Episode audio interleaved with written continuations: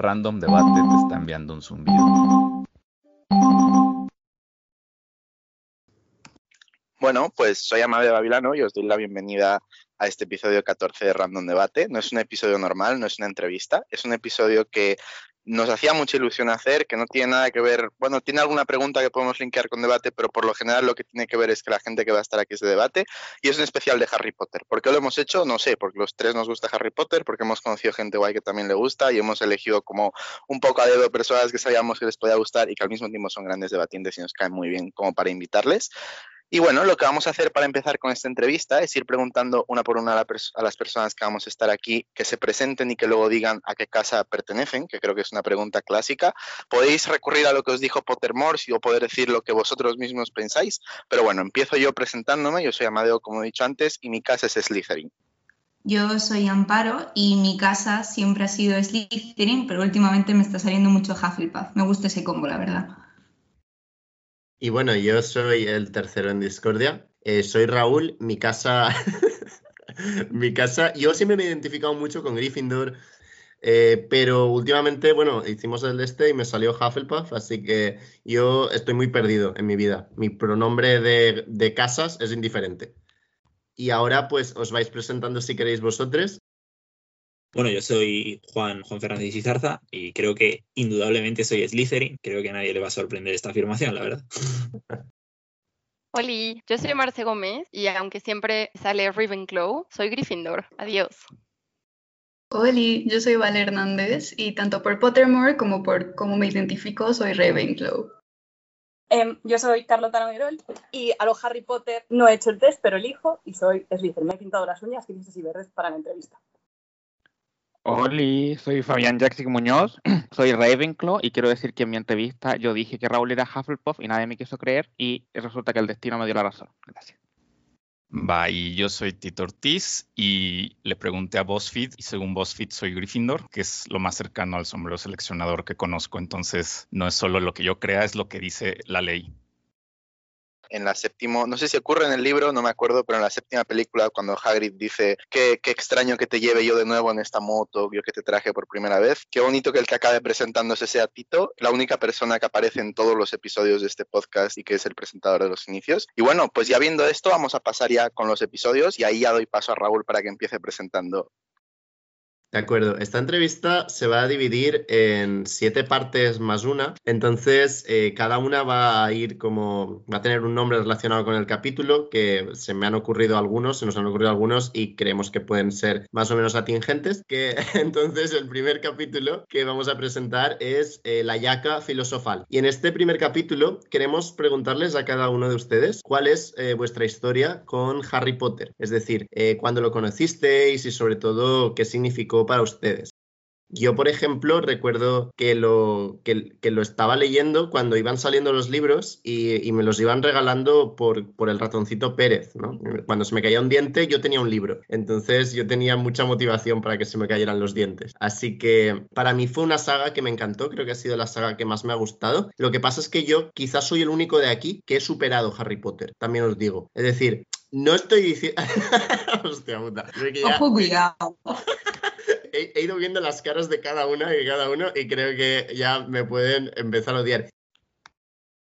Yo levanto ahí. mi, historia con Harry Potter se divide en dos cosas. Primero, yo tengo una hermana mayor, es seis años mayor que yo, y a ella casi no le gustaba leer. Entonces mis papás se volvían locos porque decían como, o sea, está mal que no lea, va a ser inculta por siempre, ¿no? Entonces, cuando salió Harry Potter, le regalaron todo el paquete de libros como para intentar motivarla con algo divertido. Y yo siempre he sido un ratón de biblioteca, entonces como que literalmente me sentaba a un lado de ella como, ya lo vas a terminar, ya lo puedo leer yo, ya lo puedo leer yo. Y así fue que los empecé a leer, pero también tengo una historia muy bonita con las películas porque yo cumplo años en julio. Entonces, normalmente las películas de Harry Potter se estrenaban o en mi cumpleaños o muy cerca de mi cumpleaños, entonces ya era la tradición como comprar los boletos para la premiere e ir a las 12 de la noche a ver la nueva película de Harry Potter y siempre era así como mi autorregalo de cumpleaños. Y la verdad es que hasta la fecha yo, yo no he superado Harry Potter, Raúl, lo siento. No me presento como hola, soy Valeria, yo soy Ravenclaw, pero sí utilizo muy muchas frases y sobre todo cuando estoy hablando con mis amigos y tienen algún problema, es, ¿te acuerdas en tal película cuando estábamos intentando enfrentar tal situación? Pues recuerda lo que tienes que hacer y utilizo muchísimas analogías y ejemplos de Harry Potter para todo.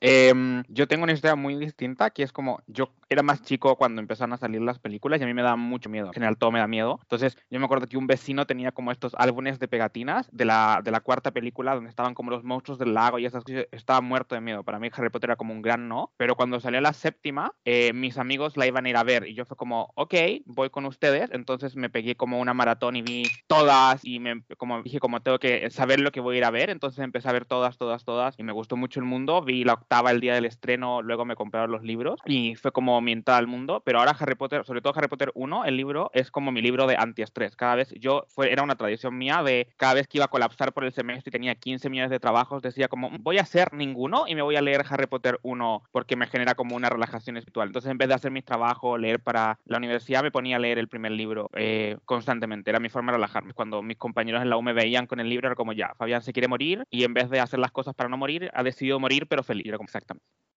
Eso.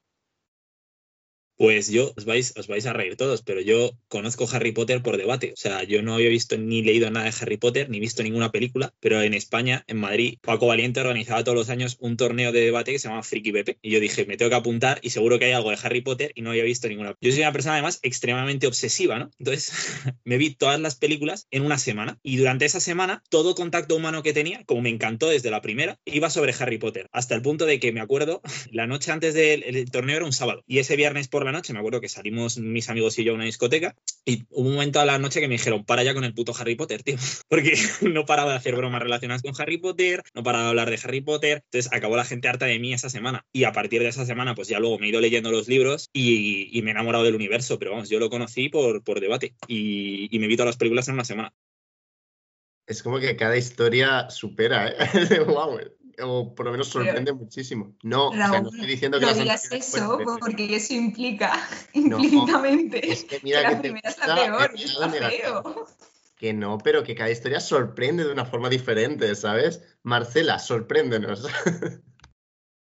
Am, yo también empecé con las películas y de ahí leí los libros. Hablo mucho de esto, pero la principal razón por la que leí los libros fue porque estaba aprendiendo inglés y tenía que leer cosas en inglés. Eh, y creo que para mí son muchos ciclos. Eh, creo que las primeras veces que vi las películas o las leí, como me llamaba mucho la atención el mundo, porque es un mundo muy llamativo para cuando eres chico. Y cuando los volví a leer más grandes era la profundidad de los personajes, enseñanzas. Y ahorita estoy como en un punto raro porque la verdad es que a mí sí me pega que J.K. Rowling sea es y estoy tratando como de reexplorar mi relación con Harry Potter y he estado tratando de consumir mucho fanfic. Apenas vimos tú y yo una película juntos, muy buena, la recomiendo, eh, porque me encanta el mundo de Harry Potter y no quiero como que ella lo arruine, entonces me gusta mucho la idea de consumir cosas de Harry Potter que no vengan de ella, porque pues para mí es como, ok, sí, tú se lo diste al mundo, lo que sea, pero sigue creciendo sin ti y es como, creo que incluso como un acto de rebeldía, el voy a pagar por cosas que no te dan dinero, jajaja. Ja, ja.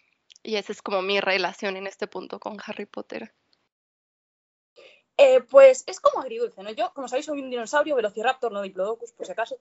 Y mm, cuando iban saliendo los libros yo era muy pequeñita. Y entonces me leí los dos primeros, tenía como nueve años, y a los once, que fue cuando salió el tercer libro, yo cogí un cabreo de la hostia porque no me llegó la carta. Yo el día de mi cumpleaños estaba esperando que llegara esa carta de Hogwarts diciéndome que yo era bruja, en verdad, y nunca llegó. Así que eso me dolió en el alma.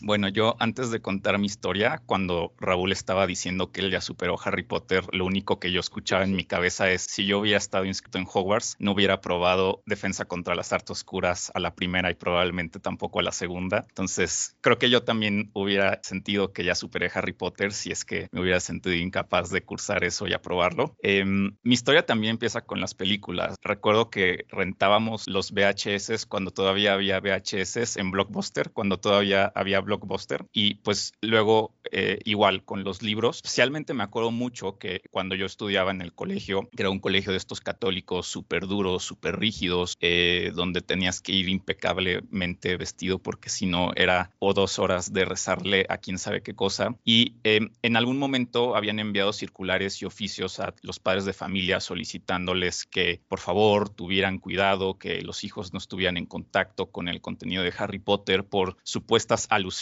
al demonio y a la fantasía. Y hubo una vez que mi mamá leyó uno de estos oficios en voz alta y cuando terminó de leerlo dijo una de las frases más elocuentes que yo jamás he escuchado en mi vida. Dijo, esas son chingaderas y siguió comprándome cosas de Harry Potter, siguió viendo las películas conmigo y creo que al final un poco esa ha sido mi dinámica con, con Harry Potter, es como mi forma de mandar a, a, como decimos en México, a la chingada todo lo que no me gusta del mundo real y de alguna manera creo que desde ese momento mi mamá marcó la tónica de cómo iba a ser mi relación con toda esa saga.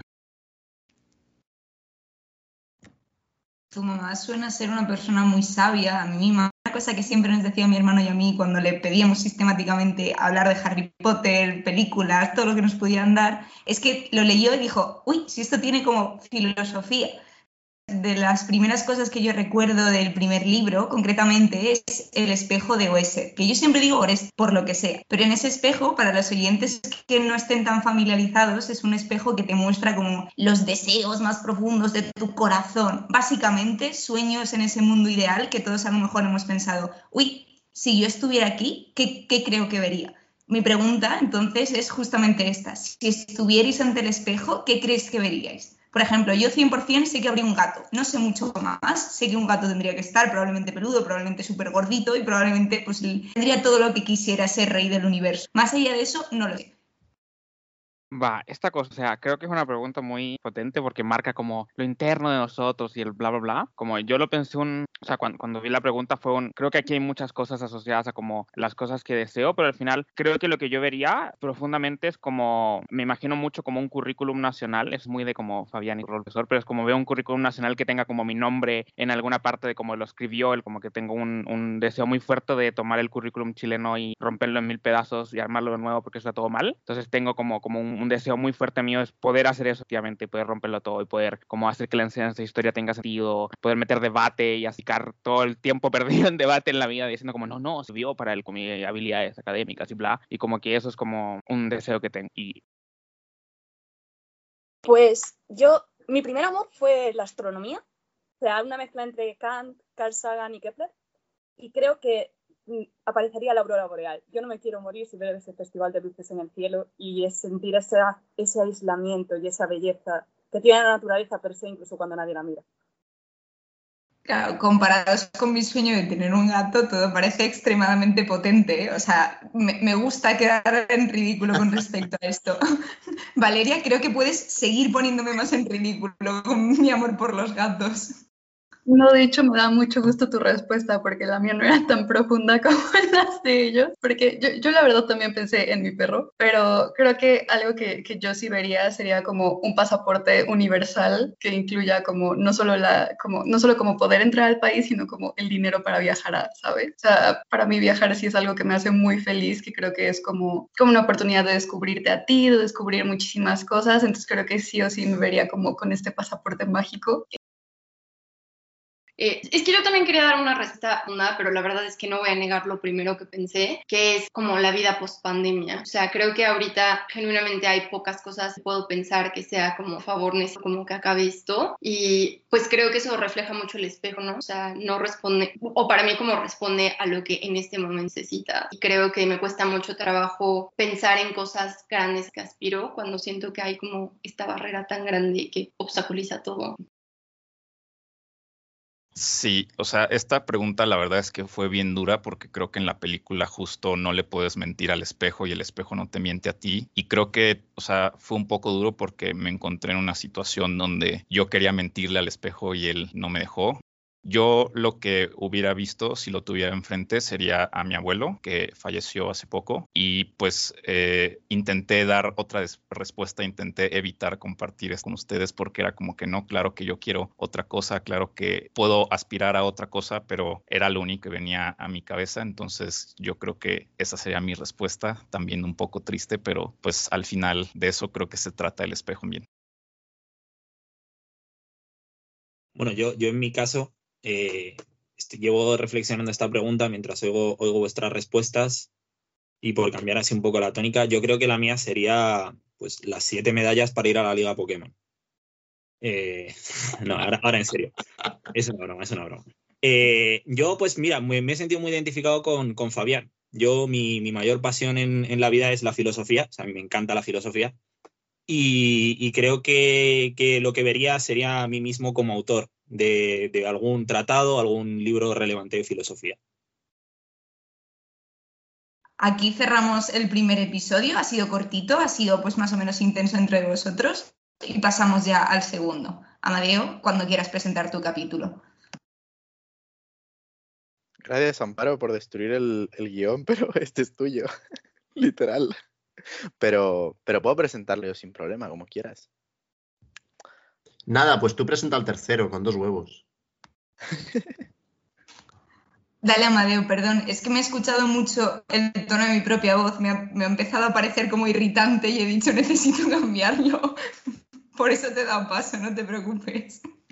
Dale, probablemente me hayas escrito por WhatsApp y no lo ha leído conociéndome. Pero bueno, Doy entonces paso a este segundo episodio, que Raúl, si no recuerdo mal, lo ha nombrado La Cámara Alta Secreta, puede ser, me parecería el nombre creativo que podría haber dado Raúl. Entonces, este sería el segundo episodio que vamos a relacionar, evidentemente, con Harry Potter.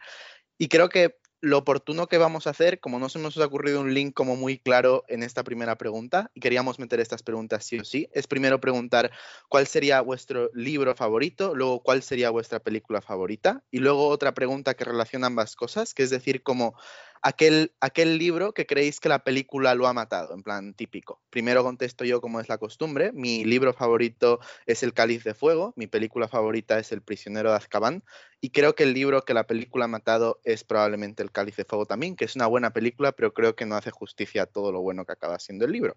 Entonces, si alguien quiere contestar primero, pues a darle. Ok, yo creo que mi libro favorito fue el 7 y tiene mucho que ver con lo que decía Marce hace ratito y es que pues el 7 lo leí ya mucho más grande que cuando vi las películas y leí los otros libros, entonces ya le podías dar como mayor, no sé, profundidad, reflexión a las cosas y yo me la pasé llorando todo el libro.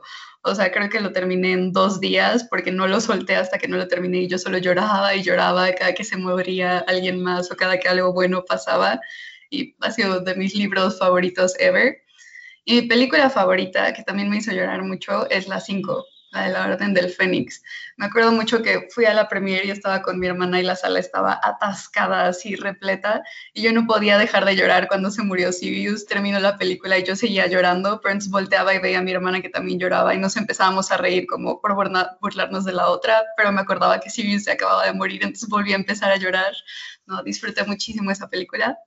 Y la película que creo que mató al libro es la 6. O sea, el, libro 6 no es mi favorito, pero creo que tenía cosas muy buenas y sobre todo cosas muy importantes para el desarrollo de la historia.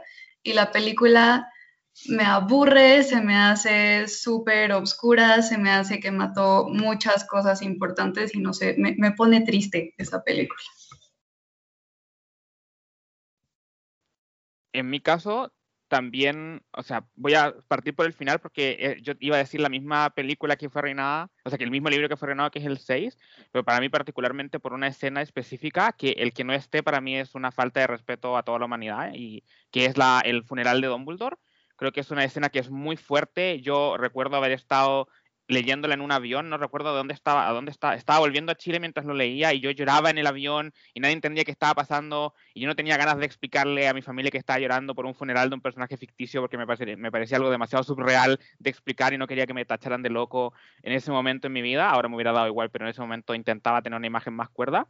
Entonces yo sí comparto mucho lo que dice Valeria creo que y, mi libro y mi película favorita son las mismas, que es el libro 5 y la película 5, por las mismas razones, y es que aparecen personajes que para mí son fundamentales en, en mi vida, que son Bellatrix y Luna. Creo que la aparición de Luna como un personaje importante es una muestra de la inteligencia como locura y me siento creo que lo comenté también en mi capítulo, también siento una vinculación especial por ese tipo de mostrar a los Ravenclaw como, o sea, primero mostrarlos como un personaje que existe y es como no es una casa que está ahí de adorno, sino que es como, hola, existimos, tenemos un personaje, pero además por la forma en la que está representada la inteligencia me parece genial. Y Bellatrix porque es muy cool, es la villana más maravillosa del universo, es como un, hola, ¿qué tal? Voy, este, como e, ese, ese este concepto de como locura, pero no una locura forzada de por qué está loca este villano, sino que es como, sí, eh, tiene demasiado sentido, entonces amo ese libro y esa película para la aparición de esos dos personajes. Voy a hacer una pequeña intervención, que es que creo que Fabián y yo tenemos algo en común, que es que ambos hemos llorado de un avión por Harry Potter, porque yo leí en un avión El legado maldito. Entonces, pero por otras razones lloré. Pero bueno, ya le doy paso al siguiente para que conteste. Eh, en primer lugar, decir que estoy fascinada de que alguien coincida conmigo sobre Bellatrix. Es la primera vez que alguien coincide en que es un personaje de la hostia, además tiene nombre de estrella, lo cual es precioso. Mi libro favorito es El prisionero de Azkaban, pero es que cuando lo leí recuerdo la conversación que tienen al final Lupin con, con Harry Potter y con Ron, y es una de mis conversaciones favoritas en el universo, porque tiene tantos giros y sin acción, lo cual es brillante, porque sin guerras y sin nada, simplemente hablando consigue generar esa intriga y ese, ese movimiento. Mi peli favorita sería El Cáliz de Fuego, pero porque visualmente es impresionante. O sea, ya sin entrar en tramas, lo que viene siendo los dragones, el agua, la sirena, visualmente es preciosa. Y bueno, con las películas tengo sentimientos encontrados, entonces creo que es la que más me gusta. Y la peli más estropeada para mí es La Cámara de los Secretos, porque aunque es bonita y ver a los, a los actores chiquititos es súper cute, en mi mente no sé por qué la serpiente, la Cámara de los Secretos y la última discusión con Tom Riddle era como algo fascinante y la película, esa escena nunca llegó a captar esa siniestra sensación que yo tuve con el libro. Eh, pues a ver, mi, libro favorito, sin lugar a dudas, es el... También es cierto que yo al haberlo visto todo de golpe y haberlo leído posteriormente, quizás estoy influenciado por otras, otras cosas diferentes a las vuestras, que hay un factor nostalgia y un factor crecimiento con la saga, que es una experiencia que yo me he perdido. Para mí el del príncipe mestizo es mi libro favorito. O sea, todo eh, el descubrimiento del personaje de, Snape en ese libro me parece increíble. Eh, y mi película favorita es El prisionero de Azkaban. O sea, el personaje de Lupin también me encanta. o sea, me parece increíble ese personaje. Y la película me parece muy chula, me parece, me parece muy buena. También, o sea, yo estoy entre medias entre El prisionero de Azkaban y El cáliz de fuego por las mismas razones que Carlota. O sea, todas las pruebas son increíbles, visualmente molan un montón. Y a mí, precisamente quizá por el factor nostalgia, la película que menos me gusta es la primera, porque me parece la más meme de todas. O sea, la pelea contra el troll me da un poco de vergüenza ajena. Eh, entonces, bueno, quizás la película que menos me gusta, ¿no? Lo de, lo de Voldemort en una calva tampoco me parece muy... Entonces, pues bueno, es la película que menos me gusta, pero la, yo la parte más positiva es el, el, Príncipe Mestizo, me parece un libro espectacular. Aunque no te guste Harry Potter, aunque no hayas leído nada, creo que ese libro es una obra cumbre de la literatura que todo el mundo debería leer. Ya, pues yo, muchas cosas similares a las que ya dijeron. O sea, para mí la película muerta definitivamente es la 6. Y voy a empezar a decir los números porque no puedo con las diferentes traducciones, me estoy volviendo loca. Em, por todo el potencial que tenía. O sea, el libro era una joya y la película es basura. Y del libro favorito también Las Reliquias, pero, o sea, creo que lo único que le agregaría a lo que dijo Vale es que, pues era un cierre y yo sabía que era un cierre y siempre he tenido como algo con los cierres y dejar ir cosas, como que es algo que, siempre me ha costado mucho trabajo, entonces creo que como si le agregas ese factor es como ah, muy agridulce. Y antes mi película favorita era la 4, justo por la edad en la que salió y por todo lo que ya dijeron, o sea, visualmente súper atractiva. Pero la verdad es que con el tiempo la 3 se ha vuelto súper, súper importante para mí. Y mi acercamiento a la 3 empezó justo por Cuarón. O sea, fue como un tiempo en el que quería consumir más cosas de personas mexicanas y era como, ¿por qué está tan como subvalorada esta película y mientras más la veo y más la analizo y más veo como el giro que dio, es como más... Ah, y ahora es mi favorita. Sí, yo aprovecharé mi participación para hacer una denuncia a las traducciones de español de España. Eh, son, o sea, son terribles. Creo que son un crimen contra la humanidad. O sea, tenemos como en el resto del mundo Godzilla versus King Kong y en España tenemos como que la lagartija de Alicante contra Serapio, el gorila venenoso. O sea, no puede ser un poquito más de decencia y protección a la humanidad.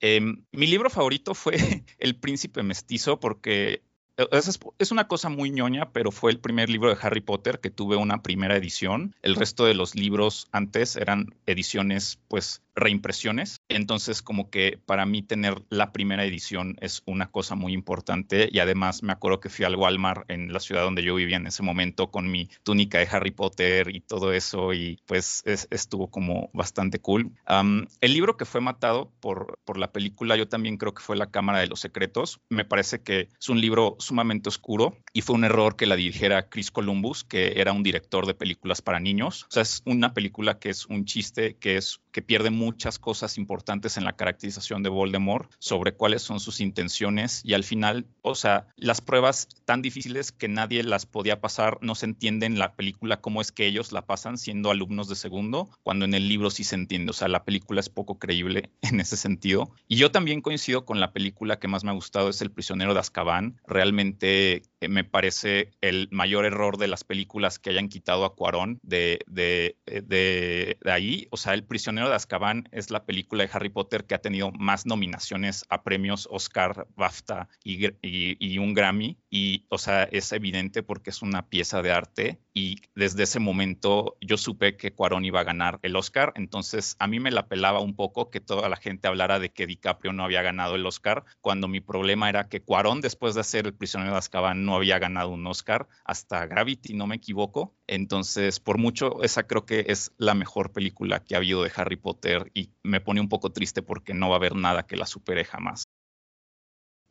Hay un universo en el que Cuarón ha dirigido todas las películas de Harry Potter y hemos visto una sexta película en la que se ven todas las entradas al pensadero y todas esas cosas. No vivimos en ese universo, pero bueno, existe. Eh, la siguiente pregunta, que también es de esta sección de la Cámara Alta Secreta, realmente tampoco la hemos conseguido linkear bien. Simplemente hemos dicho, mira, en esta película sale Dobby, en esta película surge Lockhart, salen personajes que son graciosos. Entonces vamos a hacer una pregunta sobre personajes. Esta pregunta va a ser como aquel personaje que es como una un popular opinión, en plan un personaje que consideráis que no os gusta mucho, que no os gusta y que la gente lo adora.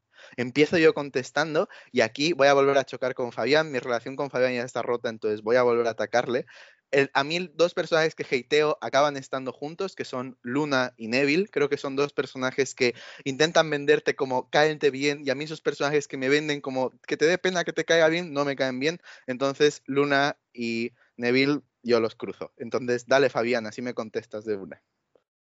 O sea, no voy a entrar a un debate porque A, no tengo ganas de humillarte en tu propio podcast y B, me parece que tu opinión es tan absurda que ni siquiera voy a entrar a discutirla porque es como discutir con un neofascista. ¿Cuál es el punto si está loco? Pero mi opinión, mi, opinión súper impopular es que, que, no sé si es tan impopular porque lo he visto mucho, es que Harry Potter es un personaje espantoso. O sea, el protagonista es una porquería de personaje, como es una persona y siento que estoy un poco atacando Z porque yo dije en mi podcast que Z era Harry Potter, pero pues XD, eh, que es como, o sea, siento que es un personaje muy de entre que esta es una mala combinación de soy el héroe y soy un niño que no sabe qué hacer porque tiene como lo malo de los dos mundos y no lo bueno, es como el anti Hannah Montana y me parece entonces que es un poquito muy como personaje muy muy espantoso. O sea, creo que Harry sin el resto de los personajes, o sea, y, y Harry Potter como saga sin el resto de los personajes sería terrible, es como la historia de un niño inútil que es poderoso porque sí y que se salva de todo porque gracias y no gracias. Yo no estoy para eso.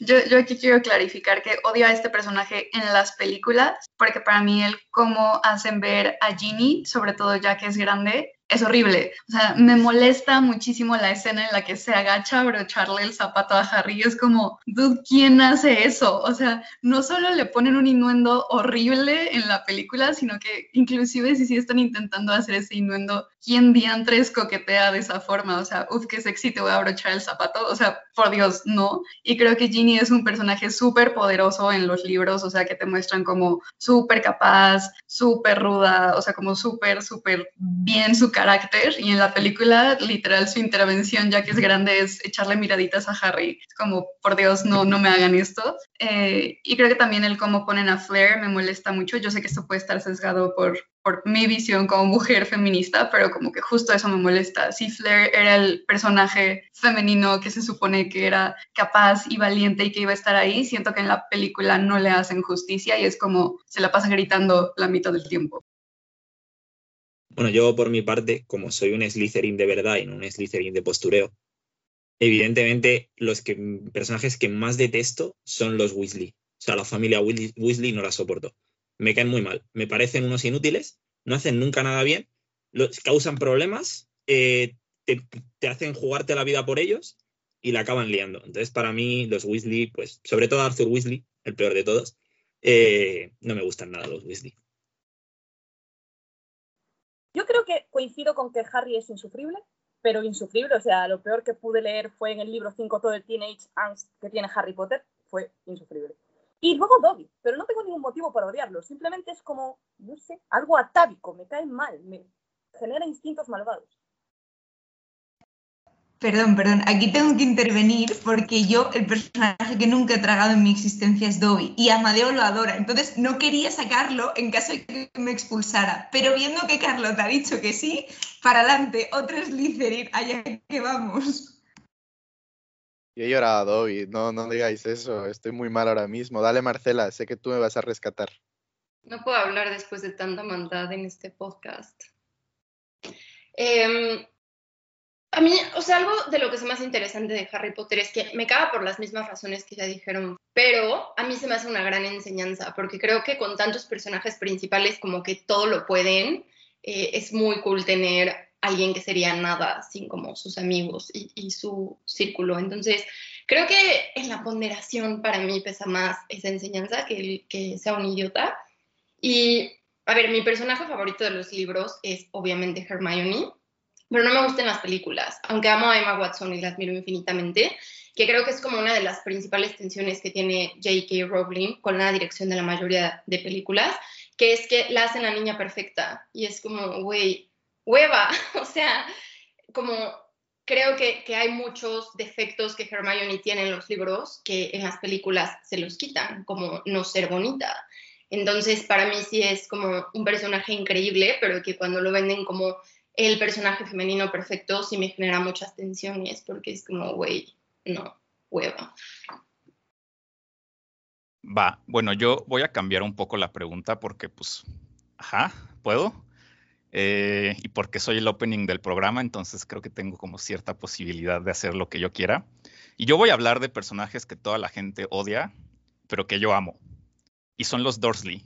La familia Dursley me parece fundamental en la historia, porque a ver, premisa uno, Harry es un Horrocrux, ¿cierto? Es la encarnación del mal. Y por ejemplo, cuando se ponen el prendedor de Slytherin entre Harry, Hermione y Ron, empiezan a actuar de forma irracional, se empiezan a odiar entre ellos, porque es un Horrocrux. ¿Por qué los Dursley actúan así? Porque Harry es un Horrocrux, todo hace sentido y entonces todo hace que esta familia en realidad sea un punto importantísimo en la serie y que su rol de ser odiosos no nada más era caernos mal, que lo hacen muy bien, sino como como entender que Harry Potter no era simplemente un niño ahí como londinense como cualquier otro, sino que era la misma encarnación del mal. Y creo que esto es algo que no se alcanza a rescatar tanto. Y creo que cuando entiendes esto, también entiendes la importancia de estos personajes y a mí me vuelve loco.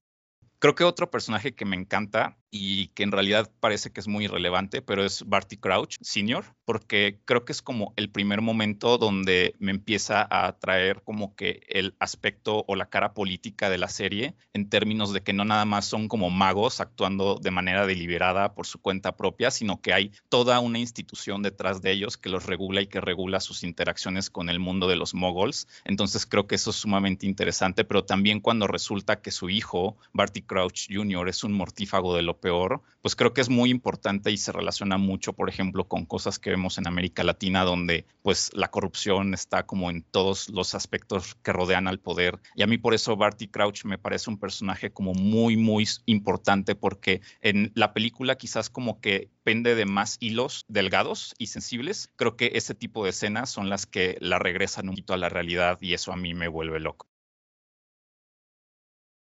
Creo que ha contestado ya todo el mundo a esta pregunta que hemos hecho. Sí, diría que sí. Entonces, yo voy a agregar una anécdota random que quería meter en algún momento y que Tito me ha dado el pie perfecto para hacerlo, que es que hay una persona que no está aquí que para mí tendría que estar, no tiene nada que ver con debate, por eso no está, que es mi hermana, que es la mayor fan de Harry Potter que hay en el mundo y que leyó los libros en plan desde que salí, no sé, una, una loca de Harry Potter.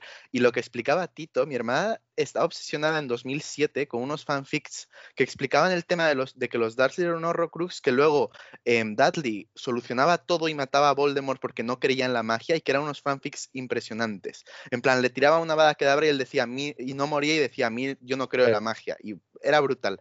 Entonces aquí un saludo a mi hermana, la reina de los fanfics y la reina de la teoría de los horrocrux y ya estaría. Y antes de que hable, alguien más, necesitaba responder algo porque siento que odiar a los Dursley es una necesidad histórica. Entonces solamente quiero decir que no es razonable decir que es porque fueron, porque estaban con Harry, porque en el capítulo 1 de Harry Potter, del primer libro, donde todavía no conocen a Harry, donde todavía no pueden estar en contacto con el Horrocrux, ya los describen como seres humanos despiadados, que odian a, que odian a Lily, que odian a Harry, que nunca dejarían que Harry se juntara con su hijo. Entonces, son malos porque son malos, no defendamos a los seres humanos del mal, porque merecen todo nuestro odio. Si nadie más tiene nada más que añadir, vamos a ir con el tercer capítulo, que lo hemos nombrado El prisionero de mi propia mentira, este es mi último torneo. Eh, seguramente más una persona se ha sentido identificada en esto. Eh, es uno de los libros donde ocurren como eh, uno de los mayores plot twists, ¿no? Que como que de repente respecto a Sirius, etcétera, pues te llevas algunas sorpresas. Y en este sentido, les queríamos preguntar cuál es la mayor sorpresa que se han llevado desde su entrada al circuito de debate, para cambiar un poco la tónica y también enlazarlo un poco con que seguramente la gente que escuche esto, pues dice, anda, yo pensaba que esto iba sobre debate. Así que si os habéis llevado una sorpresa que queráis mencionar. A mí se me ocurre, por ejemplo, que yo me di cuenta de que, wow, es como que le encontré un sentido al ir a la universidad y al pertenecer pues a algo que no fuera mi clase, en lo que no me sentía representado, pero sí en el club de debate. Entonces... Bueno, en mi juventud e ignorancia, yo siempre era como muy rápido de decir, va, no me gusta la historia, no me gusta la geopolítica, no me gusta nada. Pero como quería ganar debates, pues me puse a estudiar y descubrí que cada pequeña cosa, realmente cuando la estudias en profundidad, todo es interesante. Y de hecho, ahora pues leo libros de historia y tal por placer, algo que nunca pensé en mi vida que haría, y eso es sobre debate. Pues yo, justo estaba como quebrándome la cabeza, pero con lo que dijiste tú, eh, justo pensé mucho en esto, porque cuando yo entré a debate, yo entré sobornada. O sea, yo en mi universidad hicieron como una plática informativa cuando nos invitaron a, a CEMU de México hace muchos años, no diré cuántos, pero justo yo no estaba invitada a esa plática, yo estaba dormida en la biblioteca de mi universidad y llegó un amigo y me pidió que lo acompañara y yo le dije que no. Me dijo, si me acompañas, te compro un helado saliendo. dije, ok.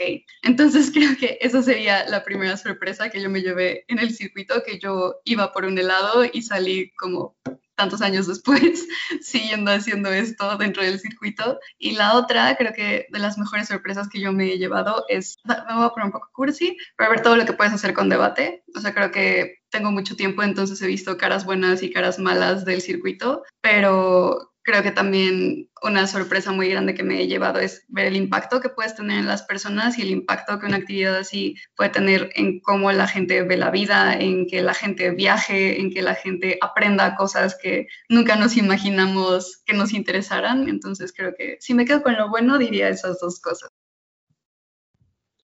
Fabián, aparte de sorprenderte por poder enamorarte de alguien como yo, ¿qué más te ha sorprendido en el circuito? quiero decir que sí adelantó una de mis dos respuestas, y es que yo sí iba a decir que la sorpresa que me dio debate es que me puedo enamorar de alguien sin haberlo visto nunca en la vida. Gracias a debate virtual me pasó en repetida, me pasó, suena muy ha pasado, me pasa sistemáticamente en repetidas oportunidades. Marce se ríe porque siempre le cuento mis enamoramientos a Marce y siempre le cuento mis fracasos luego. Eh, pero también, y esa es la parte también más cursi, como creo que debate te muestra que las o sea, lo que yo aprendí mucho en debate es que yo entré con un modo de me gusta debatir, me gusta como criticar y salí con un como una cosa muy contraria a esta idea de confrontación que es como debate es un lugar de amistad y como que las amistades no tienen fronteras. Para mí fue un gran como plot twist el entrar a, entrar a, una actividad porque yo quería pelear y quería discutir y me gustaba ganar y salir con los grandes amigos que tengo ahora creo que fue como una de las grandes jugadas bonitas que me dio la vida en debate.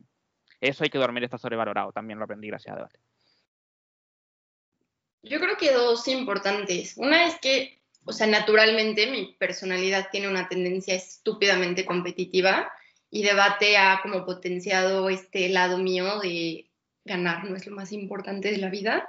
Y eso es algo que valoro mucho porque me acerca más a la persona que quiero ser. Y la otra es que, a ver, yo, a mí me encanta la investigación, como eso es lo que quiero hacer en mi vida, y mi voz de investigadora es mi voz como debatiente. O sea, yo escribo un ensayo, como digo, un discurso, y la forma en la que escribo argumentos es como la, o sea, el método Arel. Entonces, para mí eso es súper importante porque es un impacto que no pensé que debate tuviera en mi vida. Como sabía que iba a haber cosas positivas y que iba a crecer en muchas áreas, pero nunca pensé que particularmente iba a ayudarme como a escribir ensayos o a escribir investigación mejor. Y como esta es una parte como tan fundamental para mi vida, es como, ah, me encanta y, y, es una sorpresa muy bonita. Bueno, a mí, y perdonad que, que, esta vez me ponga también un poco cursi, ¿no? Yo, eh, que soy una persona, digamos, ideológicamente atípica, una de las mayores sorpresas que me he llevado de debate en una sociedad como la que vivimos, en la que todo parece confrontación, ¿no? Muchos de mis mejores amigos y muchas de las personas de las que más he aprendido y con las que más me he enriquecido como persona son personas diametralmente opuestas ideológicamente a mí. Y precisamente que en un entorno como debate sea tan posible que tus mejores amigos sean tan ideológicamente diferentes a ti me parece muy bonito y una de las mejores sorpresas que yo me he llevado, la verdad. Sí, esta pregunta es difícil. Eh, yo creo que dos sorpresas quizás, como la primera de que era posible que personas vieran como que yo tenía valor, como, o sea, en algo y como que quisieran debatir conmigo, que quisieran invitarme a cosas o esto, creo que es como una sorpresa que aún hoy sigue cayendo de tanto en tanto y creo que ha sido importante para mí. La segunda también como, no, no, o sea, es como más una historia, pero cuando fue el, el break de Semude, Marce y yo lo estábamos viendo como en Discord y hubo varios equipos que hicieron break y que seguían la palestra y tuvieron como usando el material de la palestra. Entonces, siendo nosotros personas que no tenemos una sociedad de debate y quizás como esas personas fueron lo más cercano a una sociedad que tendríamos, pues fue bastante emocionante saber como que, mira, o sea, alguien, alguien se toma el tiempo de ver tus videos bobos en internet y de leer las cosas bobas que estás poniendo y les están sirviendo para algo. Entonces, creo que esa fue, fue una cosa que la verdad no, nunca esperé encontrar. O sea, como que siempre que hablamos de la palestra es como que obviamente esperamos y tenemos fe en que va a servir de algo, pero, o sea, you never know. Entonces fue como que la muestra de que, mira, pues quizás sí sirve de algo y no era tan mala idea al inicio después de todo. Creo que fue quizás de las mayores sorpresas que me ha tocado encontrarme en debate. ¿Te has fijado que no he dicho gracias tantas veces este podcast? Es lo que más me ha sorprendido, quizás. Es, es, es tercera sorpresa. Solo quería saber si te habías dado cuenta o no. quizá, quizá porque como Amparo ha dicho que odiaba a Dobby y tú también eres como muy, ¿sabes? Como muy servicial, muy de dar a los demás. Digo, a lo mejor es que quiere distanciarse de ese personaje. Voy, voy a abordar este punto en una, en, en, más adelante, más adelante. O sea, tengo algo preparado para, especialmente para Amparo también sobre esto. Sería Dobby, eh, o sea, sería Tito el Dobby del debate. Eh, con no, esta... Raúl, no. Quizá por las orejas yo soy muy orejón, ¿eh? pero bueno, os queríamos preguntar también en relación a uno de los elementos que existen ¿no? en la saga, que es el giratiempo. Entonces, os queríamos preguntar qué sería aquello que cambiarían tanto de su carrera en debate, pero también de la propia saga de Harry Potter. Sí, yo esto lo pensé harto sobre qué cambiar en mi vida de debate, porque en realidad me gusta mucho como lo que he hecho, pero lo, lo, hoy día comprando en el supermercado llegué a la respuesta y era como, yo volvería a Guatemala, a CEMU de Guatemala 2017, a darme a mí y a quien era mi compañero en ese momento y quien empecé a mi compañera de corazón pistas para haber tenido mejores resultados, porque eh, aquí moviendo un poquito nostálgico, pero me da mucha pena que Magda se haya retirado del sitio y que mucha gente no la recuerde, mucha gente no sepa quién es. Me hubiera gustado en CEMU de Guatemala haber llegado a la final o haber ganado o, o, haber estado como con ella en un espacio importante para que luego su partido hubiera marcado mucho más el circuito yo y mucha más gente todavía la tenga como referente. Yo todavía la tengo. Ay, qué terrible. Y eh, de, de, la saga, yo cambiaría, es que yo no lo cambiaría en el sentido que a mí me molesta mucho que Dumbledore sea disidente post saga post-escritura y post-text, creo que Harry Potter era un espacio muy lindo para que haya personajes disidentes y entonces yo haría evidente lo que supuestamente, lo que supuestamente siempre estuvo en la intención de la autora, como según ella en Twitter, como yo lo hubiera hecho evidente y lo hubiera marcado como un elemento notorio. Sobre todo, y me gusta la idea de que sea como un e-docente, no solamente estudiantes, porque creo que cuando tú pones figuras de autoridad que son disidentes, es entonces decir como la disidencia no es una incapacidad para llegar más arriba, sino elemento adicional que no es contrario a las figuras de poder o las figuras de autoridad o las figuras de conocimiento. Eso.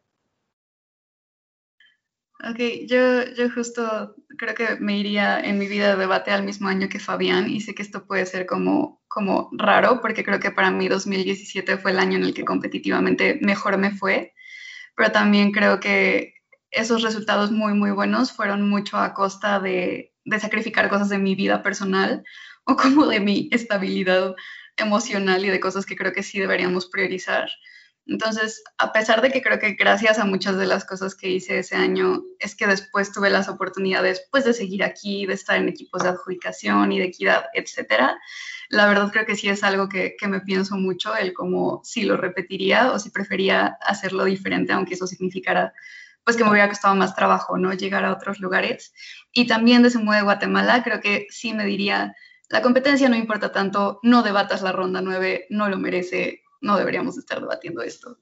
Eso en mi vida de debate y de la saga, creo que, creo que algo que me gustaría regresar y que existiera en las películas sería que hubiera más profundidad en la backstory de Voldemort, porque creo que si eres un fan y leíste los libros, puedes entender muchas de las razones por las cuales Voldemort, o sea, no para justificarlo, pero creo que puedes entender mucho mejor cómo llegó a ser esa persona o esa cosa que era ahora Voldemort. Y en las películas creo que no se deja ver tanto y creo que también fue muy inconsistente el cómo fueron explicando a Voldemort, o sea, pasó de ser el parásito en la calva a ser el niño súper guapo en la Cámara de los Secretos, a esta persona extraña que ponían en los recuerdos, en los recuerdos de Slughorn. creo que eso lo cambiaría, que, que, exista bien la explicación de la backstory de Voldemort y, y que fuera consistente. Vale, de mi vida de debate lo tengo clarísimo porque es una decisión que todavía hoy me, me duele. Y es en una de las primeras eliminatorias que juzgué, aunque mi voto no hubiera cambiado el resultado final, voté en contra de mi conciencia y eso se me ha quedado clavado en mi cerebro hasta hoy. Es decir, solo voté una vez en contra de mi conciencia, pero me he arrepentido desde ahí. Pero bueno, no hubiera cambiado nada, pero si pudiera lo cambiaría fijo. Y de Harry Potter, haciendo un poco eco a lo que ha dicho Marcela, cambiaría la autora. De mi carrera de debate, pues cambiaría bastantes cosas. Eh, la primera, haber empezado antes, ¿no? Porque yo empecé en tercero o cuarto de carrera, he podido vivir poca experiencia, por desgracia, de lo que me hubiera gustado. Y, lo otro que también me gustaría cambiar de mi carrera de debate es haber salido más, pero no más de España, sino más de Madrid. Y sé que vosotros sois muy pro circuitos eh, de fuera de Madrid y yo la verdad creo que me he perdido muchas oportunidades de conocer gente y de, y de participar en torneos fuera de Madrid. Y eso sí, la verdad me hubiera gustado, me hubiera gustado cambiarlo. Y, de la saga, pues yo la verdad que cambiaría al final, ¿no? O sea, porque en definitiva para mí Harry Potter es la historia de un niño mago que quiere ser el mejor mago del mundo y que se encuentra con tres chavales que son estúpidos y le joden los planes, ¿no? Entonces, pues yo cambiaría al final, porque para mí el verdadero protagonista es Lord Voldemort y es el mejor personaje de la saga.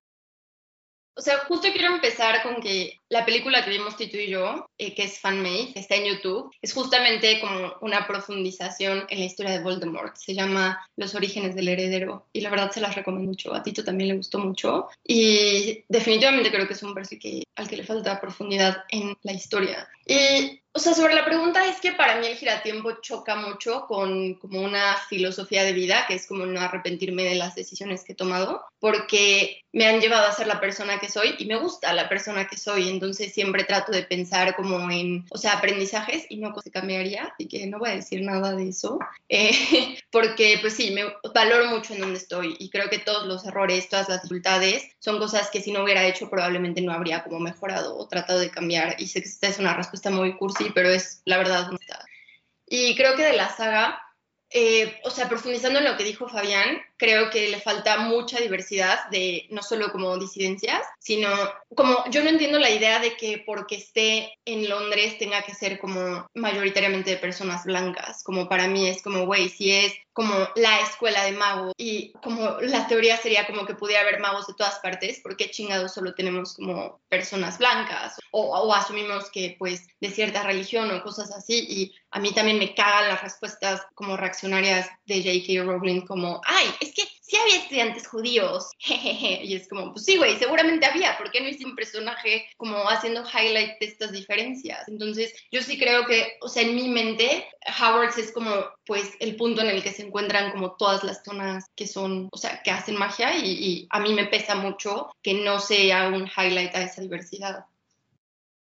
Bueno, pues el giratiempo se ve en la película con Hermione. Yo haría lo mismo que Hermione y tendría más tiempo para ser más ñoño. Entonces, yo lo que haría sería usar el giratiempo para poder balancear de mejor manera, pues estar en la universidad, estar en un trabajo altamente demandante y estar compitiendo en torneos de debate, porque muchas veces el poder competir en un torneo para mí no solamente era llegar y pararme en, el torneo, sino que era estar trabajando de madrugada eh, o trabajar intensamente antes o de repente tener llamadas random de mi jefe como las que pueden salir hoy o ahorita y decirme como que, oye, cabrón, pues necesito esto, ¿para cuándo? Pues para ayer. Entonces, ayer hubiera sido un buen momento para tener un giratiempo y hacer eso creo que en lo personal me hubiera gustado invertir los lugares de oradores entre Marcy y yo en Semude. Creo que eh, no, o sea, nadie merecía más que ella quedar hasta arriba y fue, la verdad me molesté cuando lo vi, Fabián y Marce vieron mi reacción en vivo y en directo y creo que era un desperdicio que alguien como yo ganara eso cuando Marce lo pudo haber ganado perfectamente. creo que eso es algo que personalmente cambiaría. ¿Qué cambiaría de la saga? Pues ya lo dije, Cuarón debió haber dirigido todo, eh, Cuarón puede dirigir mi vida, Cuarón puede dirigir el mundo, Cuarón puede dirigir el plan mundial de vacunación y sería perfecto y todo estaría bien creo que otra cosa, y también tiene que ver con Cuarón, es que me da mucha rabia que Lupin, que es uno de mis personajes favoritos, solamente tiene un rol más o menos protagónico en esa película y después desaparece nada más para que, ajá, como para que lo maten. Y, y eso era como que mi problema con Lupin, que era personaje increíble y con el cual yo me identificaba un montón y ya es como, ah, eres un hombre lobo, pues ya no vas a salir en la película de cosas que de todos modos no pasan en la vida real y, y, ya, o sea, es como muy absurdo para mí, me frustra mucho no ver más de Lupin en las películas. Vale, ¿qué querías decir? Ay, pensé que era de afirmación otra vez. Bueno, yo tengo algo que decir sobre Cuarón y es que yo soy fan de Cuarón. Me encantó visualmente y en muchos sentidos la del prisionero de Azkaban, pero creo que también, justo porque es una persona brillante y súper creativa, hizo varias cosas que a lo mejor si tú ves la película como película en abstracto está increíble, pero no necesariamente iban con, ahora sí que el espíritu de la saga, como estas cosas que sobre todo pasan low-key, el mago que está dándole la vuelta a su café con el dedito y que está leyendo un libro de física, eh, el mesero que nada más mueve la mano y está alzando las sillas, cuando los libros te dicen que solo los magos como súper, súper buenos podían hacer magia sin su varita y sin decir los conjuros, hubo varios detalles que no necesariamente iban acorde a la saga, sino acorde a la parte creativa y visual de la película. Y a mí, como fan de Harry Potter, para la historia de Harry Potter, no fui fan de que hiciera ese tipo de cambios.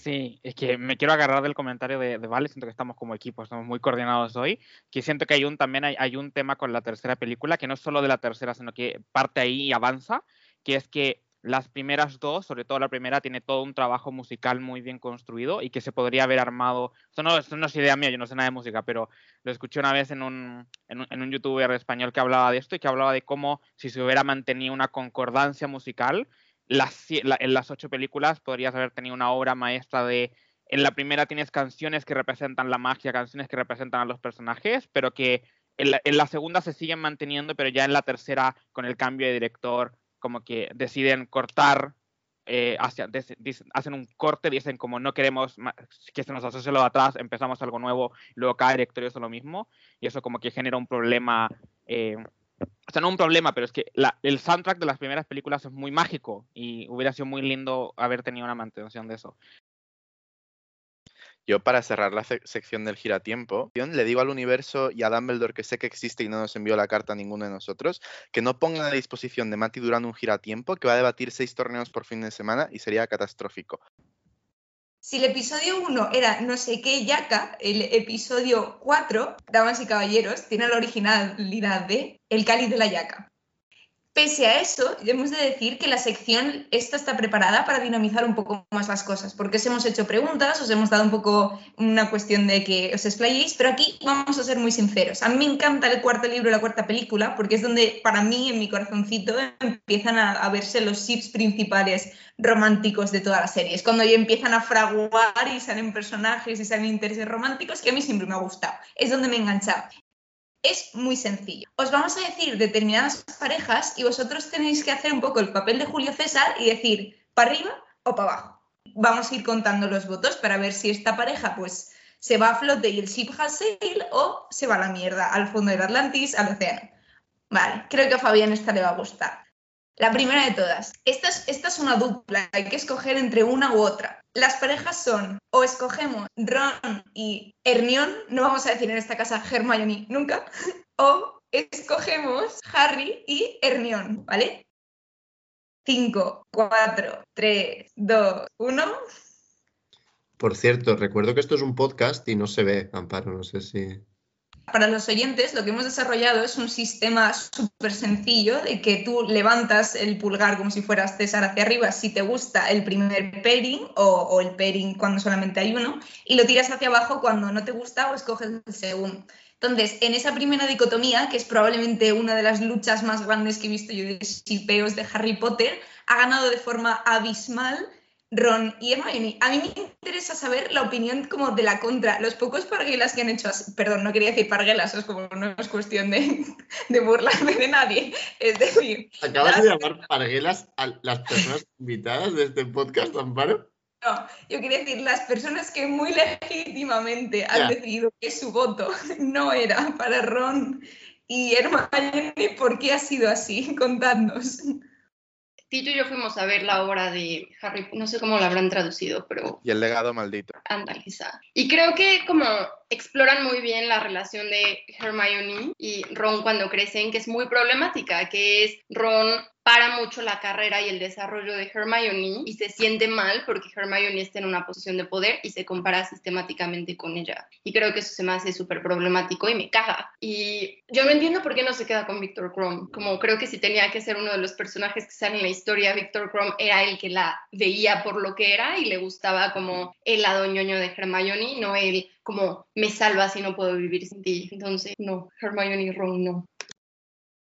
Me gusta porque has planteado una pareja que no está en el canon y las siguientes IPO solamente uno y es probablemente en la comunidad no hetero, creo que es el sipeo o de los sipeos más grandes que han pasado dentro de Harry Potter. No estáis viendo a Fabián, pero Fabián ha parado momentáneamente de jugar con lo que estaba en plan, espera, vamos a ver qué es esto. El sipeo efectivamente es Draco y Harry. Cuenta atrás, 5, 4, 3, 2, 1. Eh, bueno, no te- te- tenemos. Es un empate, es un empate estadístico. Hemos hecho 4 y 4. Esto está dividido, me, parece bien. Creo que las dos opciones son legítimas. ¿A alguien le gustaría explicar por qué ha matado este ship o lo ha revivido fervientemente? Yo, a mí no me gusta. O sea, creo que visualmente sería súper bueno.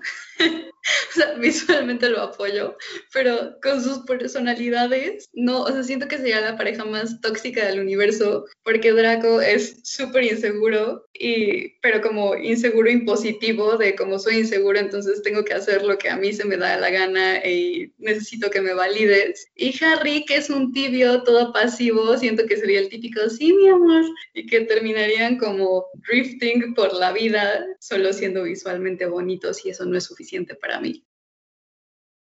Yo, yo no lo apoyé porque, o sea, creo que lo único que Marcia y yo rescatamos de la obra de teatro del legado maldito fue Scorpius Malfoy, que es un gran personaje chistoso as fuck y solamente por, por proteger a Scorpius Malfoy es que yo no apoyo esto. En realidad me da lo mismo si Harry y Draco acaban juntos o no, pero lo único que yo quiero proteger es al mejor personaje que he visto en una obra de teatro jamás y especialmente a uno de los personajes más importantes y divertidos en toda la historia de Harry Potter.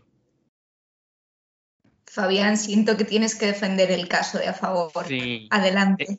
Es que este es el chip perfecto. Creo que, o sea, en abstracto, cualquier cosa que sea enemigos amantes es un proceso de autodescubrimiento maravilloso donde en realidad te das cuenta que lo importante era eh, que no estabas haciendo las cosas porque querías seguir al mal o querías seguir al bien, sino porque tú querías llamar la atención. Creo que Draco es un personaje que lo único que busca en toda la saga es la atención de Harry. Creo que desde el primer, eh, desde el inicio, cuando se enoja porque Harry, el, famoso Harry Potter, prefiere tener de amigo a los Weasley que a él, que es una persona de súper estilo, y luego el constantemente buscar eh, el poder para hacer, como chocar con Harry, el entrar al, equipo de Quidditch, el estar constantemente en contra de él en la, mm, en, la pelea por el cáliz de fuego, y, y todos esos enfrentamientos son una forma de llamar su atención, es una forma de yo soy igual a ti, yo soy, yo soy contigo, y creo que la única forma en que ese personaje, que yo quiero mucho el personaje de Draco, y creo que la única forma en la que él efectivamente va a estar feliz es cuando esté con la aprobación de Harry,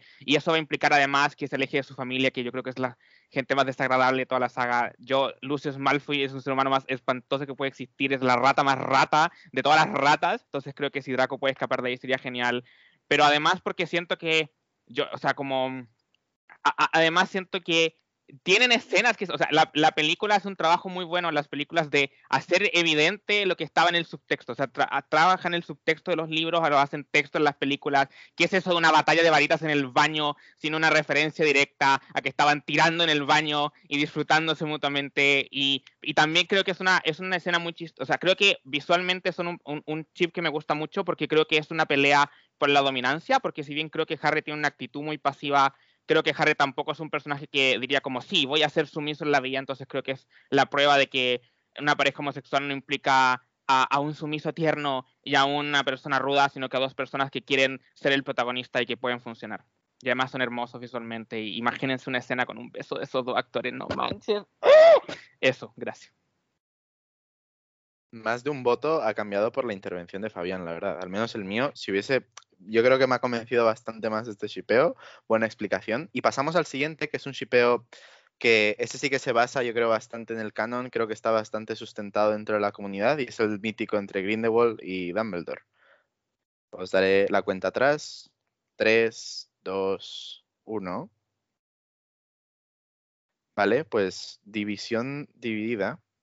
Ya que he dicho vale, pues que Valeria argumente el voto a favor.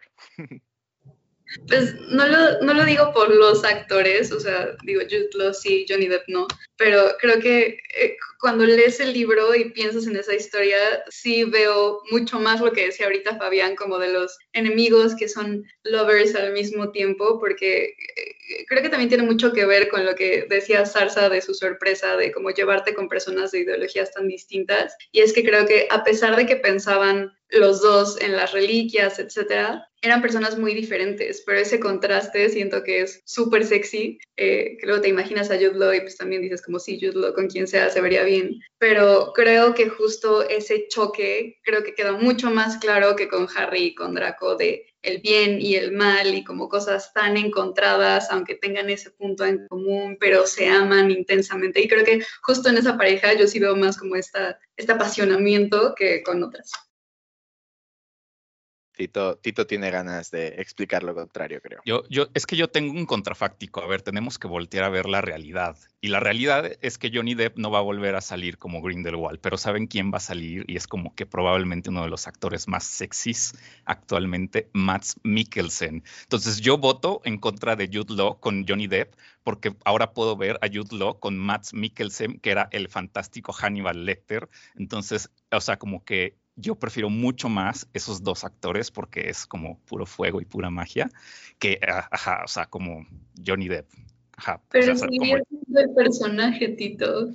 O sea, pero a ver, no, pero es que entonces es injusto que a Fabián le diga como que sí, sí, sí, qué buena intervención, porque Fabián quiere recrear escenas eróticas entre Draco y entre eh, y, Harry, porque son actores sensuales, y yo no puedo fantasear con dos actores que a mí también me parecen sensuales, o sea, como creo que es injusto, porque claramente Max Mikkelsen es mucho mejor, o sea, es como Max Mikkelsen más Rúfalo, mis dos novios, fantásticos. Dale, dale zarza, que hace mucho que no hablas y tienes la mano levantada y, ahí, dale. Sí, o sea, yo básicamente en este caso creo, o sea, personalmente pienso que una de las formas más fáciles y más vagas de construir la identidad de los personajes es confrontando o haciendo, o haciendo precisamente el shipeo entre los que están confrontados. O sea, creo que es imposible que un personaje como Grindelwald, que es básicamente Al Qaeda, se vaya a enamorar y a tener eh, una relación romántica con el paladín de la verdad, que es, que es Dumbledore. Entonces creo que es, creo que es, es un sipeo absurdo. O sea, quiero decir, creo que sería muy vago hacer eso. Creo que sería un ejercicio de, pereza, de no querer construir los personajes. Porque es que no tiene ningún sentido. No tiene sentido que Grindelwald y, y, Dumbledore, que son entes completamente distintos, se vayan a enamorar. O sea, no puede, nadie puede ver nada bonito en el otro. Representan lo que más odian. No es una diferencia ideológica. Es que yo pienso como un poco lo contrario, porque creo que o sea, creo que nadie empieza haciendo lo que es toda la vida y creo que eso es lo que pasa un poco con ellos, que, o sea, para mí la historia es cuando son jóvenes y después empiezan a cambiar hacia lugares diferentes, que creo que es lo que nos tiende a pasar mucho, especialmente como en relaciones que duran mucho o que están como en procesos, procesos determinantes para quienes somos como personas. Y me gusta mucho que terminan porque justo es contrario a lo que vemos normalmente, que es como dejas todo por el amor, como dejas tus ideales, dejas los valores, como nada importa porque se aman, y que es como, no, güey, o sea, precisamente somos tan diferentes y preferimos como estas cosas que tenemos otras razones para valorar y por eso terminamos. Y me gusta eso. Por, a mí me tienen a gustar como las historias de amor que no, no terminan bien. Entonces, por eso es una relación que me encanta. Sí, muy cortito. Es que yo soy una persona muy amante de los chips, que yo soy contrario a Marcy, yo amo las historias de amor que terminan fantástico. Y yo sinceramente sí me imagino a un Dumbledore con un Grindelwald avanzando en esta historia, porque creo que en el momento en el que Grindelwald pierde y que está encerrado en la cárcel y que simplemente lo único que, le, queda es estar ahí y vivir como en la miseria, me imagino mucho este como este tipo de, romanticismo intelectual donde las únicas compañías de Grindelwald sean cartas de Dumbledore contándole como las cosas y Grindelwald diciendo no logré hacer nada, perdí completamente todo, pero la única cosa que me mantiene con ganas de seguir vivo es recibir las cartas de ese amor que lo perdí por mis ideales y que hizo que mis, o sea, mis ideales me llevaron a perderlo todo, pero lo único que no pude perder porque esa persona no dejó que, se perdiera es nuestro amor y yo, o sea, sueño con ese tipo de, romance que, que, no es físico, sino que es como un amor a distancia forzado por la cárcel permanente porque eres un genocida.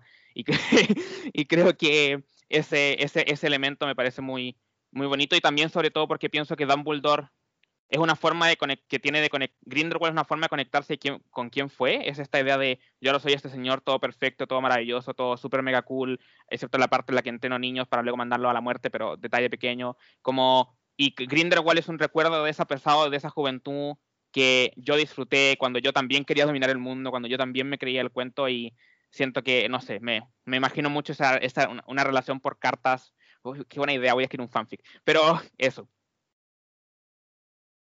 No, pues yo solo iba a decir como, no sé si yo estoy entendiendo mal el término, pero que sea un shipeo no necesariamente significa que van a terminar casados, ¿cierto? Entonces como a mí me encanta ese ligue obvio no lo veo como trascendiendo, pero creo que también lo que dice Fabián es súper importante porque es justo esta historia de amor trágico, de, oh por Dios, eres lo que más quiero en la vida, en el caso de Dumbledore, pero sé que no quiero estar contigo y creo que eso es, algo, eso es una visión de lo que pasa en la vida real súper, súper fuerte. De, ok, a lo mejor me encantas, te quiero, pero no quiero estar contigo. Creo que justamente ese sería el caso de Dumbledore, Grindelwald, y, y, también, como decía Marcel, ver hacia atrás y decir como, uff, pues yo quería estar con esta persona.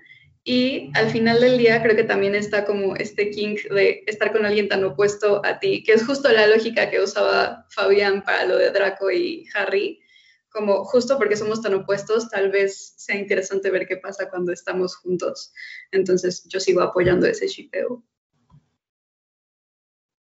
Sí, bueno, yo la verdad, o sea, creo que todo, o sea, trayendo el, el- caso de cámara baja de oposición, eh, creo que todo esto se consigue mucho mejor si son amigos y no son amantes. O sea, creo que ese mismo sentimiento de traición, ese sentimiento de un lugar común, es mucho más bonito y mucho más puro si son enemigos y se traicionan que si hay unas implicaciones emocionales que creo que precisamente dañan al personaje de Dumbledore porque le hacen percibir como que en ocasiones sus, sus motivaciones quizá no son tan puras como creo que los fans de Harry Potter nos merecemos pensar que son. Es que admiramos mucho a Dumbledore, algunos fans. Y yo de verdad que tengo a Dumbledore en un altar demasiado alto y, y cada vez que se mitigaba su figura, para mí era como mi corazón rompiéndose un poco más. No sé si alguien quiere meter más dentro de este, pero creo que la siguiente pregunta os va a dar bastante oportunidad. Si alguien quiere meter más leña a este fuego ya enorme, si no, pasamos a la siguiente. Yo, un último comentario. Yo estoy dispuesto a ceder lo que dice Sarsa, solamente si son amigos que pueden tirar, porque creo que el elemento sexual es necesario en todo chip. Gracias. Yo con eso cierro mi caso. Vale, bien, lo co- compramos entonces el caso intermedio que ha acabado saliendo. Hemos llegado a un consenso, creo, des- después de esta larga deliberación. Y pasamos a esta última pregunta de la sección de shipeos, que creo que ya es como más freestyle, hacer lo que queráis. Y es una de las que os vamos a preguntar que cada uno de vosotros, si lo tenéis, si no lo tenéis, no pasa nada, que digáis un, ship, un shipeo irrealizado dentro de la saga, lo que, que queríais que ocurriese, una pareja que veíais y queríais que llegara a ocurrir y que nunca ocurrió. Yo no tengo ninguno como súper claro. Voy a tirar uno que tiene mi hermano y mi madre súper y que cada vez que vemos las pelis os dicen. Ellas dicen que Harry tenía que acabar con Luna. Opinad como queráis. Os doy ahí paso. Mientras os doy tiempo a pensar un poquito, yo he de decir que mi sí frustrado, no porque realmente hubiera ningún tipo de oportunidades entre Ginny y Luna. Me parece que las dinámicas de Ginny salvándole el culo a Luna en plan de, cariño, estoy con, yo qué sé, en un rascacielos que me están a punto de matar y Ginny, otra vez, es la tercera vez en esta semana. O sea, esa dinámica creo que la cumpliría tan bien y no había ninguna posibilidad, tenía como cero chance por muchas opciones, pero era mi, mi shipeo frustrado del universo. Vale, pues yo voy a hacer un poco de Grinch. A mí quizá lo que menos me ha gustado de Harry Potter es todo el salseo de las relaciones. Creo que el libro que menos me gustó fue el sexto porque tuve que tragarme todo el rollo con Hermione o... Bueno, lo pronuncio mal, perdón. Con Hermione, Ron, Lavender y, todo ese rollo. O sea que yo, no sé si acordáis, en el libro, en el nombre de la rosa, le preguntaba el monaguillo a, al monje, ¿no? ¿Tú has estado enamorado? Y él decía, muchas veces, de Aristóteles, de Platón. Pues para mí el ship nunca realizado sería Harry Potter con la magia. Sí, no podría estar más de acuerdo con Carlota, la verdad, sobre todo en, en- en- en- en muchas ocasiones. Y a mí hay un ship que siempre me ha parecido muy interesante, sé que se me va a echar todo el mundo encima, me da igual, yo voy, yo voy loco, es Hermione con Draco Malfoy. Qué pena que este, que este episodio sea sin vídeo, porque las caras de cada reacción de shipeo son tan buenas. Vamos, vamos, Fabián, dale tú. Es que Eh, antes de Fabián, a lo mejor lo vas a explicar, pero como en el mundo fuera del lore y del canon, dentro de, Draco hay como dos ultra sipeos. Está Drarry y Drarnione, que es como Draco y Hermione y Harry Draco. Entonces creo que le acabas de hacer la persona más feliz del mundo Fabián, porque todo lo que incluye a, a Draco es como ahí, ahí que vamos. Ay, sí. Draco es perfecto. Yo creo que hay, un- hay una, o sea, creo que es un chip que es, que es, ese es, para mí es lo mismo que Drarry. Creo que es evidente, pero eh, le tuvieron miedo al éxito que es eh, Sirius Black con Lupin. Eh, yo amo a, Tonks, para mí Ninfadora Tonks es un personaje maravilloso y fantástico y la amo y todo lo que ustedes quieran, pero creo que eh, ese, ese dúo es un dúo que me recuerda mucho lo que decía ahora de Ginny con Luna de tengo que ir a salvarte, me imagino lo mismo a Black diciendo como, llamando a Lupin, diciendo como, hola, me metí en una pelea con 10 magos, estoy preso en la policía y no puedo escapar porque me van a ver convertirme en perro y Lupin así como de, te dejé hace cinco minutos en el supermercado, ¿qué hiciste? Como creo que es una dinámica que me parece muy, muy, muy linda, muy perfecta. Y contrario a lo que dice Carlota, creo que aquí hay una gran división. Yo creo que todo es mejor cuando hay 550 chips dentro de una saga. Una saga, mientras más chips tienes, más perfecta es porque implica más fanfiction maravilloso de chips maravillosos. Y todo el mundo debería estar con todo el mundo sistemáticamente. Pues yo elegiría a Simus y a Dean, que como creo que tienen una súper buena química y, o sea, es como están en el mismo dormitorio, están todo el tiempo juntos, son como los que sobran dentro del grupo de magos cool de Gryffindor de la generación de Harry y como según sé, creo que incluso los actores llegaron a salir como en la vida real o algo así. O sea, eso no, o sea, lo llegué a ver, pero no sé si es cierto o no. Pero creo que, o sea, es como una pareja que se me hace como muy bonita porque son personajes que aunque no son muy relevantes, sobre todo en las películas, en los libros sí tienen como que algo más de personalidad y me parece que son como sumamente compatibles. Entonces, o sea, creo que, no sé, ese es mi pick. A mí hay uno que me gusta mucho, que según yo sí hay mucho fanfic al respecto, y es como parte de mi lado oscuro, que es Bellatrix y Voldemort. Porque a pesar de que en las películas Bellatrix siempre tiene como esta devoción a Voldemort, nunca hay nada como directo a shipeo, y creo que esa sería como la pareja malvada del universo que quiero ver siempre y ver cómo conquistan al mundo entero. O sea, siento que sería una pareja súper brillante, porque a pesar de que sean malos, son extraordinarios. Entonces, ese sería mi hit. Em, que a mí no me encanta la obra, pero la obra explora la relación de Bellatrix y Voldemort, y sí creo que se las recomiendo si es una relación que les gustaría ver más, que está muy cool, a mí también me gusta esa. y creo que por primera vez en la vida voy a estar en desacuerdo con Fabián, porque a mí me gusta mucho que Lupin y Sirius sean amigos, justo por el tipo de amistad masculina que representan. Como yo no quitaría esa como amistad tan vulnerable y como tan emotiva, porque creo que es súper importante, y porque Lupin y Tonks son mi pareja favorita. O sea, yo creo que ellos se merecían ver a su hijo crecer y ser felices como hasta el final de los tiempos. Entonces, no hay nada que Fabián pueda decir que me convenza de como romper esa pareja que me sigue rompiendo el corazón, como no puedo que no hayan vivido Adiós.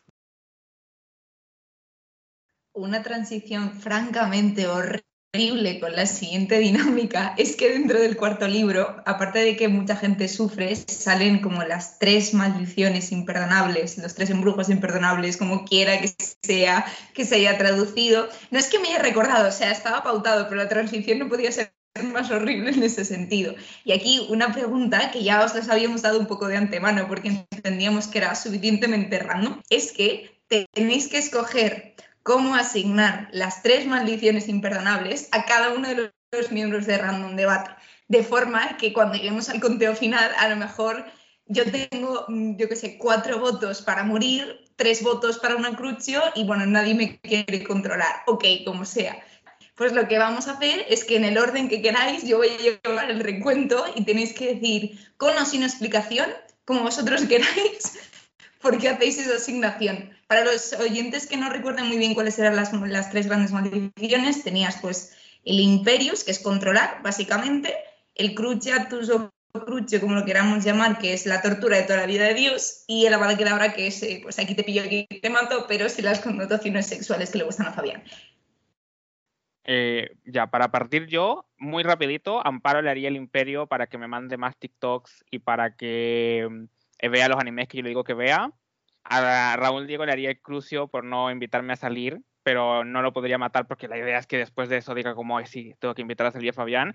Y evidentemente tengo que responder al, al constante hate que me tira Madeo tanto en este capítulo como en el capítulo anterior, donde también me mató entonces hay que responder con un pequeño abaque ahora para mi amigo Amadeo. Cuando leí esto pensé que iba a ser difícil luego me di cuenta de que era muy, muy fácil. Es decir, a Amadeo, como por el último podcast me dio la sensación de que le gustaba Roma y la historia romana, le daría el crucio porque de esa manera es el único que podría aplicar estoicismo suficiente para soportarlo. Por otra parte, Amparo, como la elegí como mejor amiga y creo que no se merece ni sufrir falta de voluntad ni tortura, le haría la bala que dabra, que en este caso sería más misericordioso. Y por último, como en el último podcast yo era la perra de Raúl, en este Raúl va a ser mi perra y el imperio le toca a él. Me parece justo. Bueno, yo como soy Slytherin os haría la bala que dabra a los tres, pero voy a decidir asignaros uno a cada uno pero mi asignación tiene mucho que ver con cómo creo que sois personalmente, ¿no? Y como creo, o sea, lo mío es más retorcido todavía, porque es una tortura asignada a una de vuestras cualidades llevada al máximo extremo, ¿no? Entonces, Raúl, por ejemplo, es humorista. si alguien te cuesta un chiste muy malo o hace un monólogo muy malo, es como una tortura. Así que a Raúl le haría el crucio. Eh, en el caso de, de, Amadeo, creo que es una persona muy contundente y eso es bueno, pero creo que de contundente puede ser fulminante, sí que el que da ahora es para ti. Y en el caso de Amparo, creo que también es una persona a la que le gusta tener el control sobre las cosas, así que el Imperium para ella. Yo, yo puedo decirlo ahora porque es similar a la de Juan, o sea, creo que leí mal la moción y era más para mí como qué relacionaba con ustedes, no como hechizos que les haría. Y yo tengo a Amparo con Crucio porque Amparo disfruta mucho el sufrimiento de las personas y le gusta hacer sufrir a las personas que dice querer.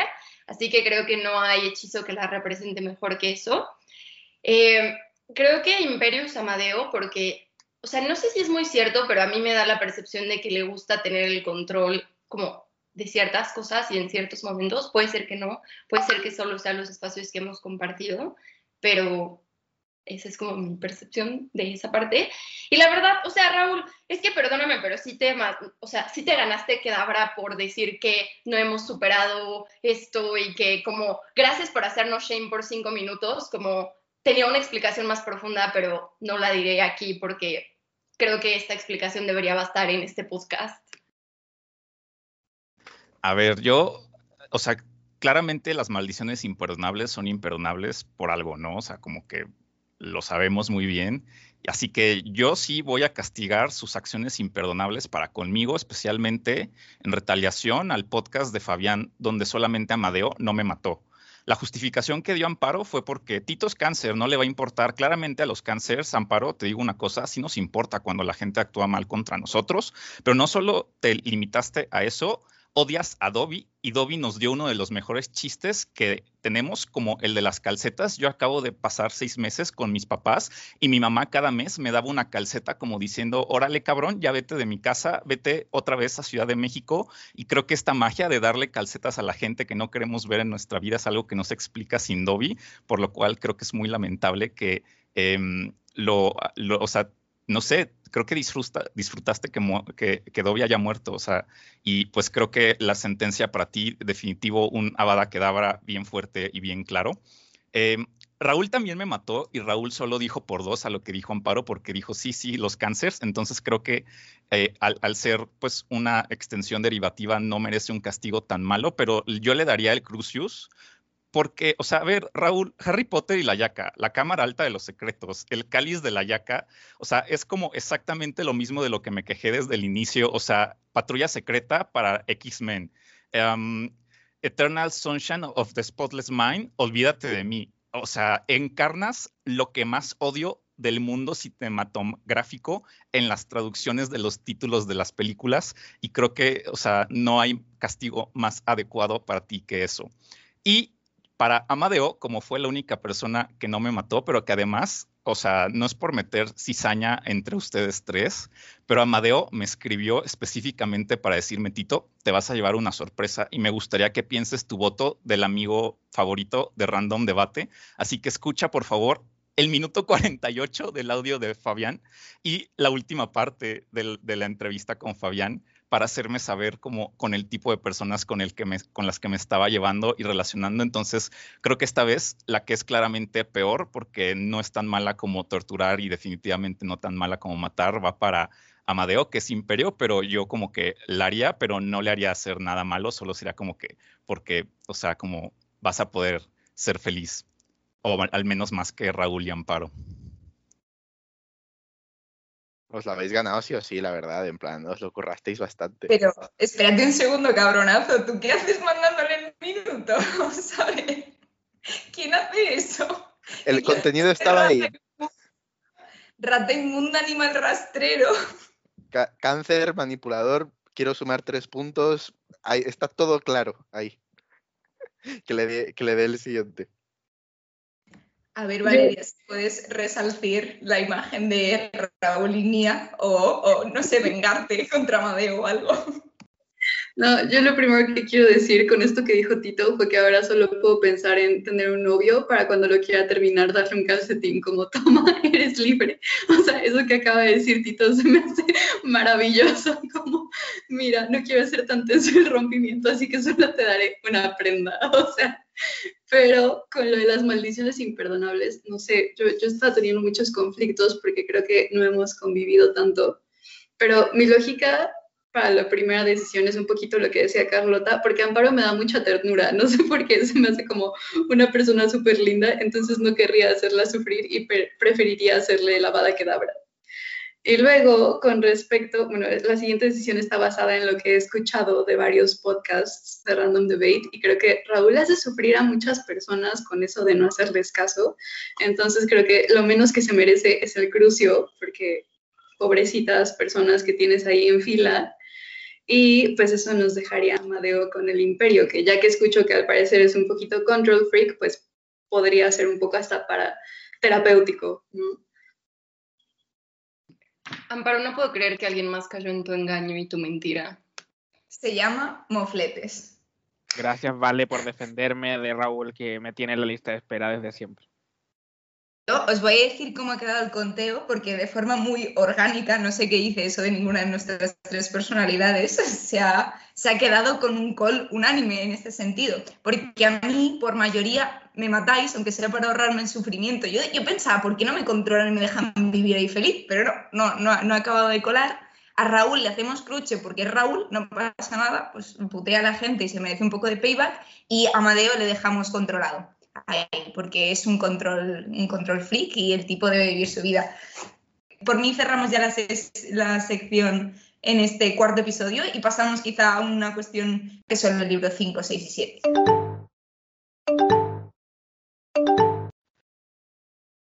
Mira, escúchame bien porque no tengo mucho tiempo para explicaciones, pero he usado mi giratiempo para venir a decirte que este programa tendrá una segunda parte, así que ponte al pendiente de las redes sociales de Random Debate y espéralo porque estará disponible próximamente.